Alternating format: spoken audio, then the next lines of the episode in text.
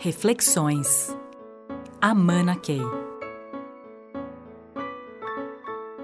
O estágio mais avançado de liderança que possamos imaginar é aquele em que a pessoa chega ao estágio de sabedoria. Einstein dizia que muitas vezes a sabedoria está do outro lado da inteligência, ou seja, a sabedoria está do lado contrário da inteligência.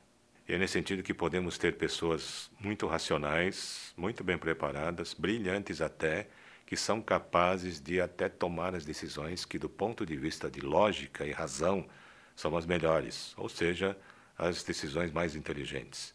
Porém, sabemos que a quantidade de decisões inteligentes pode fazer a organização, inclusive, declinar.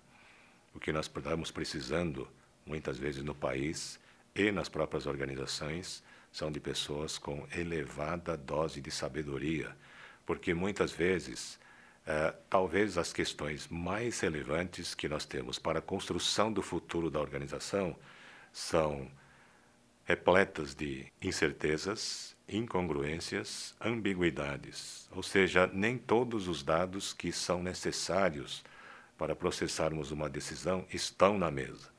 E é nesse contexto de incerteza que a intuição e a sabedoria poderão fazer enorme diferença.